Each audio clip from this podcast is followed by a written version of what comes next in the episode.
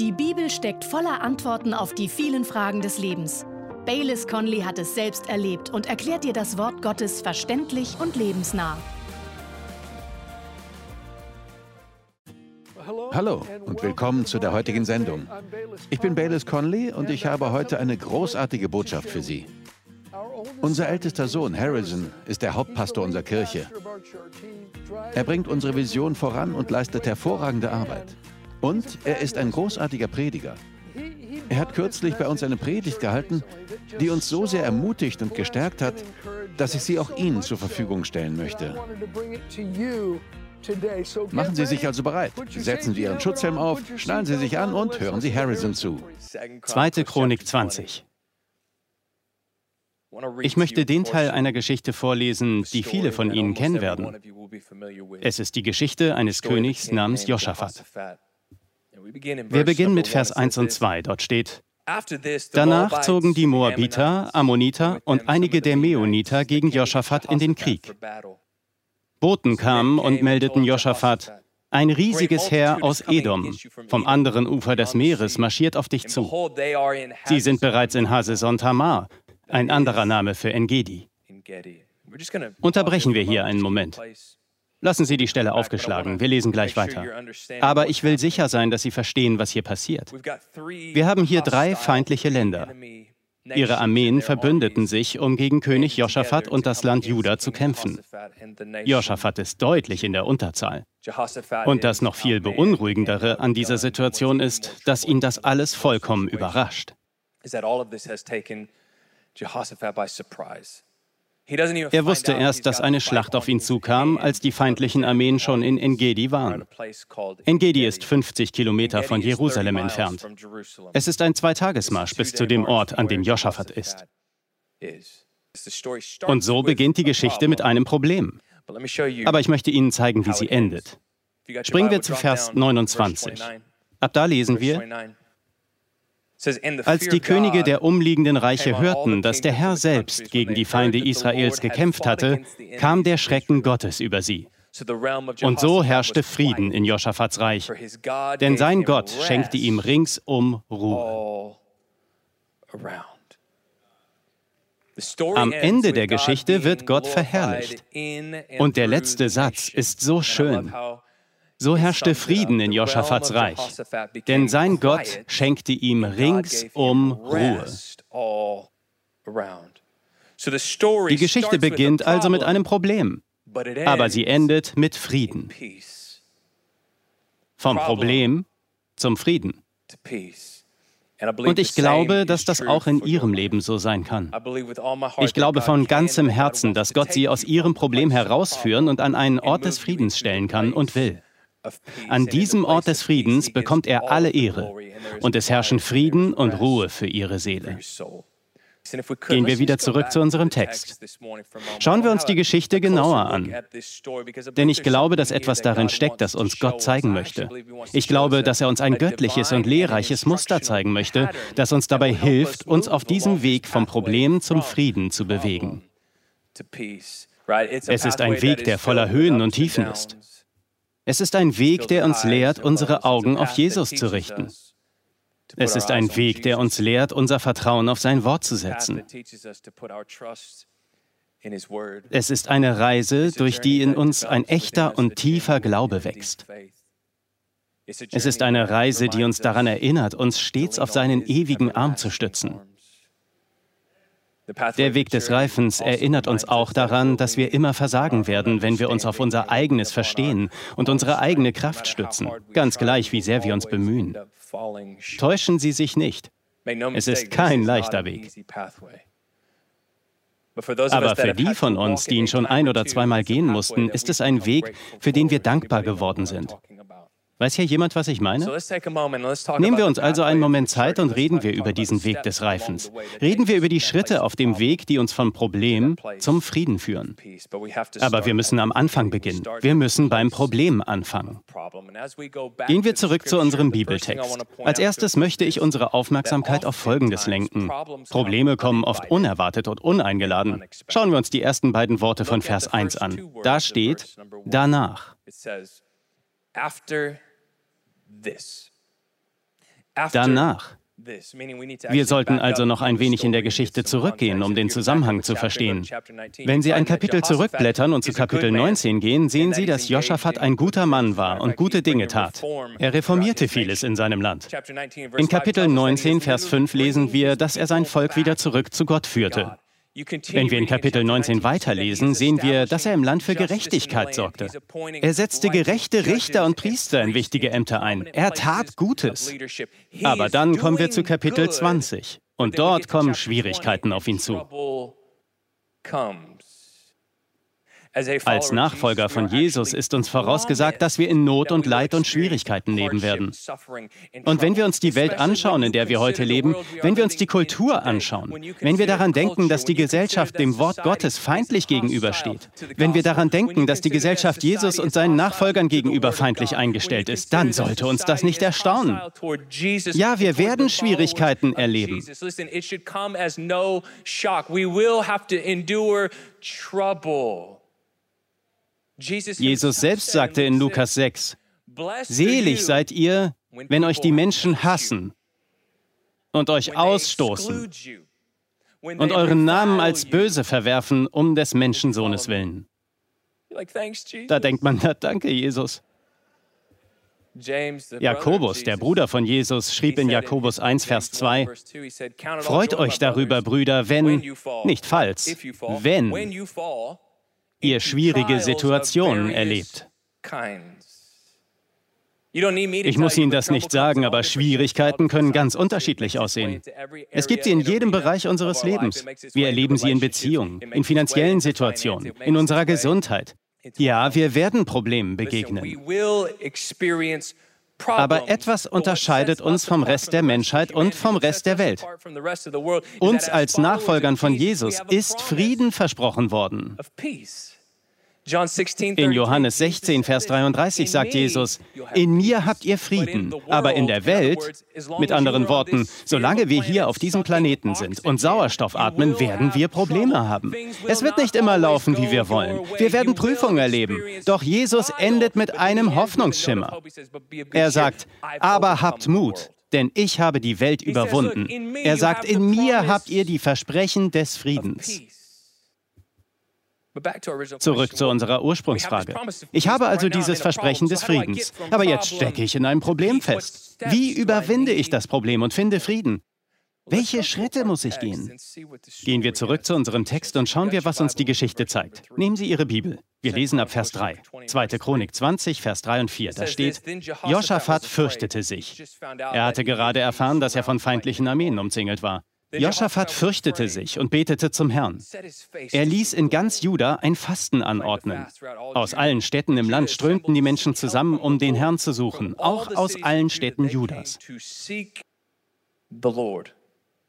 Als das Problem kam, war Joschafats erste Reaktion, zum Herrn zu beten.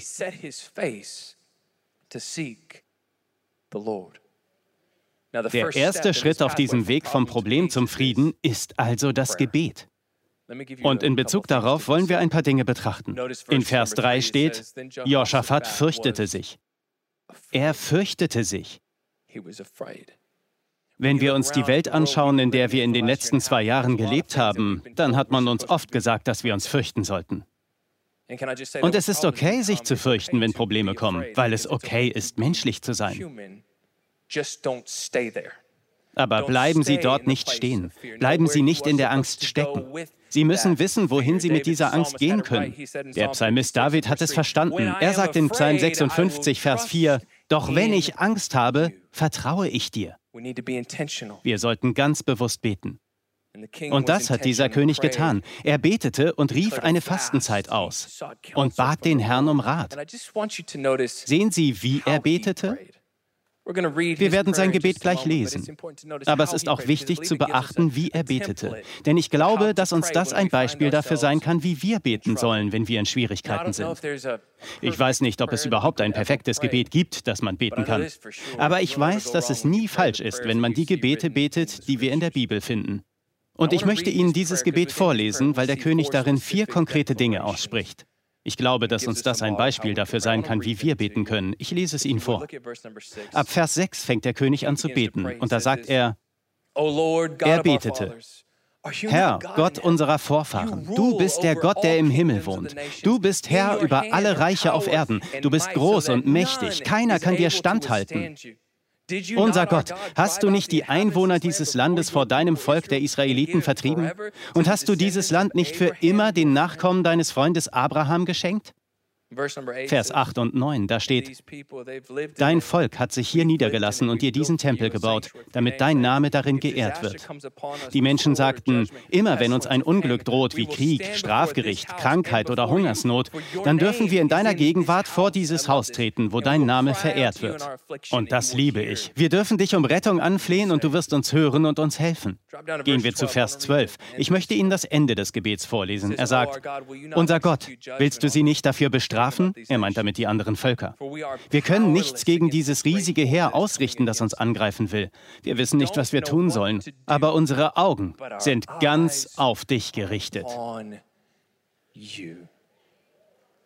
König Joschafat spricht hier vier konkrete und einzigartige Dinge aus. Es ist ein Beispiel für uns, wie wir in Zeiten der Not beten sollen. Als erstes spricht er darüber, wer Gott ist. Wir sehen das in Vers 6. Er sagt, du bist der Gott, der im Himmel wohnt.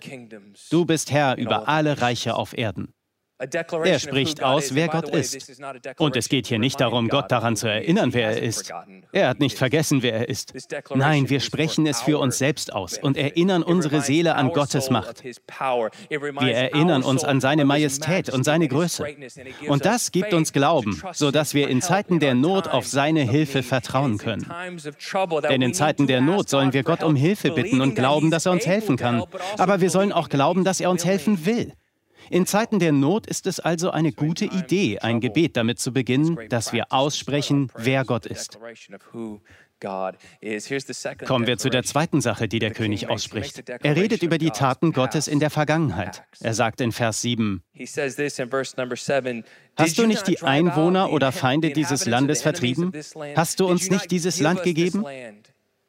Hast du dieses Land nicht für immer den Nachkommen deines Freundes Abraham geschenkt? Wenn wir beten, sollen wir uns daran erinnern, was Gott für uns persönlich getan hat. Also Aber wir sollen auch in der Bibel lesen und mit unseren Freunden sprechen und uns daran erinnern und davon erzählen, was Gott schon für uns alle getan hat. Und wenn wir uns an all das erinnern und es laut aussprechen, sollen wir uns auch daran erinnern, dass Jesus derselbe gestern, heute und in Ewigkeit ist. Wenn er schon früher eingegriffen und uns gerettet hat, dann kann er das auch heute und wird es auch morgen wieder tun.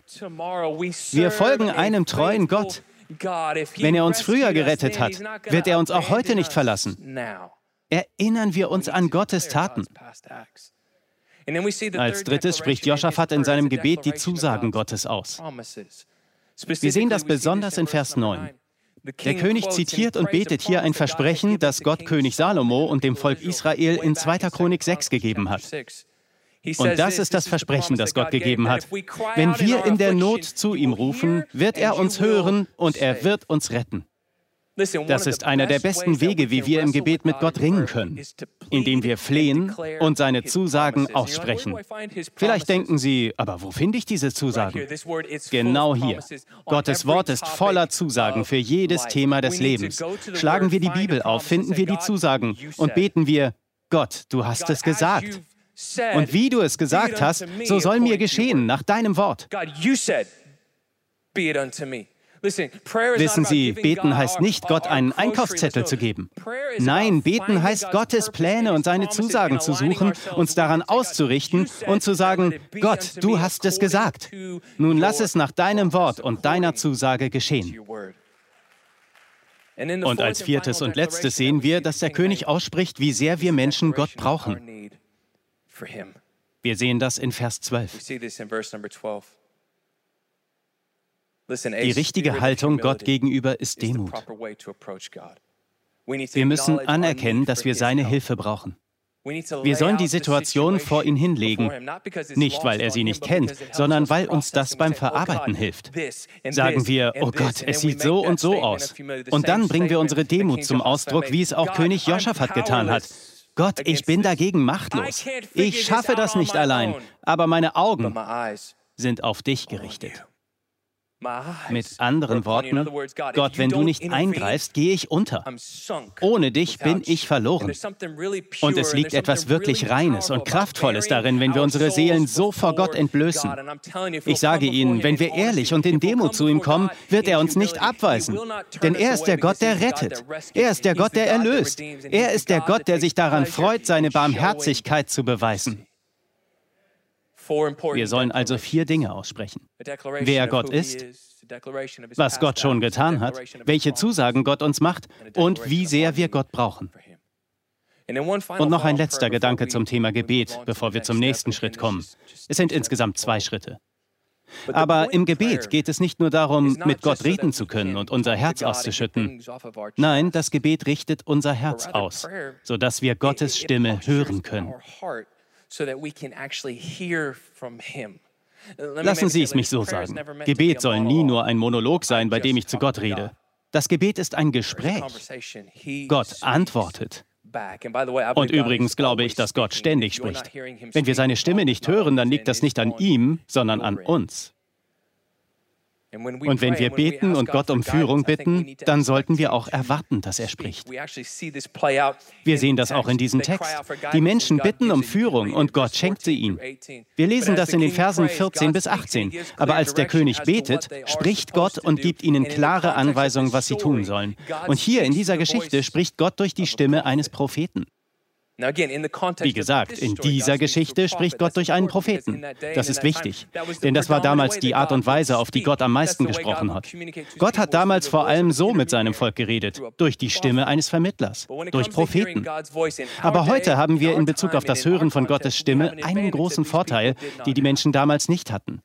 Wir haben den Heiligen Geist. Der Heilige Geist lebt in uns. Er ist unser Ratgeber. Und er ist derjenige, der uns in alle Wahrheit leitet und führt. Gibt es denn auch heute noch Propheten? Auf jeden Fall. Gibt es Prophetie? Gibt es das als Aufgabe? Auf jeden Fall. Spricht Gott durch Propheten? Hundertprozentig. Aber brauchen wir einen Propheten, um Gott zu hören? Nein. Gott spricht direkt zu uns. Und er möchte, dass wir lernen, seine Stimme zu erkennen und von den anderen Stimmen in unserem Leben zu unterscheiden. Wenn Sie also Zeit im Gebet verbringen und sich nach dem Herrn ausstrecken, erwarten Sie auch sein Reden und seine Führung durch seinen Geist. Und hier in unserem Text gibt es ein Prinzip, das es wert ist, beachtet zu werden. Dieses Prinzip ist, wenn wir um Führung bitten, gebraucht Gott manchmal andere Menschen, um uns seinen Willen zu zeigen. Und er gebraucht oft andere Stimmen und Menschen, um zu bestätigen, was er uns schon gesagt hat oder was in seinem Wort geschrieben steht. Am besten machen Sie es so. Wenn jemand sagt, dass er ein Wort von Gott für Sie hat, dann prüfen Sie es immer anhand der Bibel. Wenn es nicht mit Gottes Wort in Einklang steht, ist es kein Wort von Gott. Und wenn ein Wort über Ihnen ausgesprochen wird, sollten Sie auch lernen, in Ihr Inneres zu horchen und zu sehen, ob es das bestätigt, was Gott Ihnen schon gesagt hat. Lauschen Sie, ob der Heilige Geist Ihnen eine innerliche Bestätigung gibt. Das tut er durch Frieden. In der Bibel steht, alle Wege der Weisheit sind Frieden. Entweder bestätigt er es mit Frieden oder er warnt sie und sagt, nein, das kommt nicht von mir. Und das ist wirklich wichtig.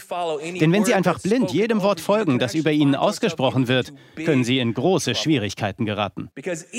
Selbst wenn derjenige, der Ihnen dieses Wort sagt, ein gutes Herz und einen guten Ruf hat, selbst wenn Sie denjenigen kennen und schätzen, ist es immer noch ein Mensch. Und Menschen sind fehlbar. Menschen können sich irren. Und in Extremfällen, wenn sie denjenigen nicht kennen, könnte es sogar sein, dass ungute Absichten dahinter stecken und jemand versucht, sie zu seinem Nutzen zu manipulieren. Wir sehen also hier an diesem Text das Prinzip, dass Gott manchmal die Stimmen von Propheten gebraucht, um seinen Willen kundzutun oder zu bestätigen.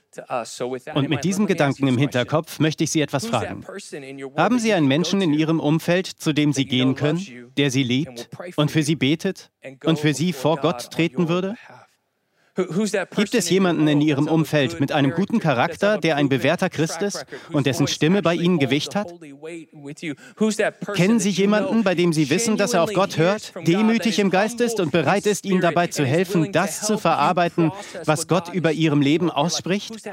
Wer ist dieser Mensch? Ihre Eltern? Ihre Großeltern? Ein Pastor? Ein Leiter in Ihrer Kirche? Ein Ehepartner? Jemand in Ihrer Kleingruppe?